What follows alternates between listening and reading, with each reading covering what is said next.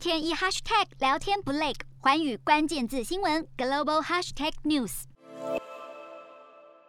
新任总理肖兹引导德国新政府，原本传出对北京政策态度转向，但德国媒体爆料，似乎难甩过去的亲中立场。强调新政府将聚焦外交，外界关注中国态度。德国经济周刊引述欧盟外交官员的说法，萧兹在十月时曾经透过欧盟理事会主席米歇尔向中国国家主席习近平传话，称上任之后会延续前总理梅克尔的务实路线。而柏林外交圈也证实有此事。事实上，在日前新政府签署联合执政协议时，可见端倪。媒体报道，联合政府中，自由民主党和绿党两个执政伙伴都认为应该对中国强硬，但肖兹更支持欧盟应该和中国签署投资协定，认为更重要，因此也会约束两党强硬态度。而这也势必为新政权埋下变数。Hello，大家好，我是寰宇全世界的主持人何荣，常常跟大家分享国际观与国际新闻。但您知道为什么需要关注这些讯息吗？十二月八号星期三早上九点，就在 FM 一零二点五幸福电台幸福联合国，我和寰宇全世界节目制作人王克英将分享国际新闻的重要性以及如何爱上国际新闻。如果错过收听，还可以回听当天上午十点上架的幸福联合国 Podcast 哦。